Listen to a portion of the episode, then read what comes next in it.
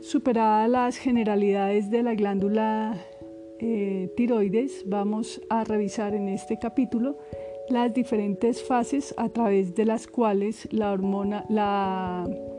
célula folicular sintetiza no solo la hormona tiroidea, sino también la, la proteína tiroglobulina. Para este fin, entonces, dividimos este proceso de síntesis de hormona tiroidea en varias fases. La primera de ellas, en, las en la cual las células foliculares absorben el ion yoduro del plasma sanguíneo y lo secretan a la luz del folículo. Eh, es ahí donde el yoduro se oxida para adquirir una forma reactiva que le permite ligarse a la tirosina. Eh, en la fase 2, eh, en la luz, las tirosinas se relacionan entre sí para formar tiroxina o T4 mediante un proceso que describiremos en la clase,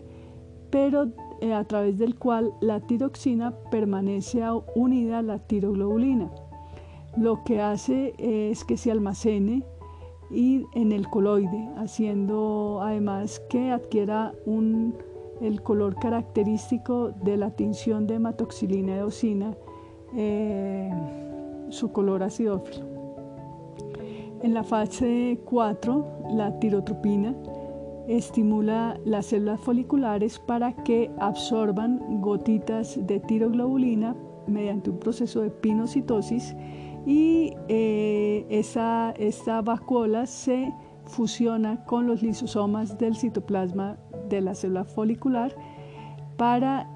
contribuir a la hidrolización de las cadenas de la tiroglobulina, liberando de esa manera las tiroxinas.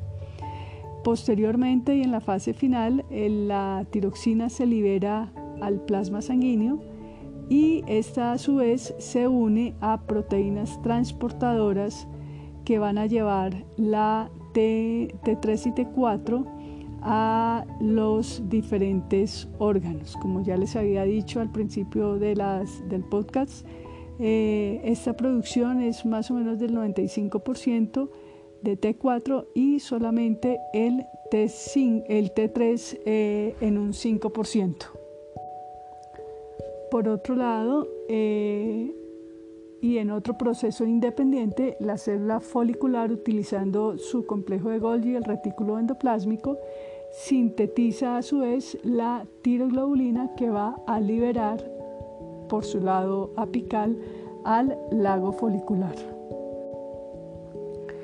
en la regulación de la síntesis de hormona tiroidea es fundamental reconocer algunos aspectos. Por ejemplo,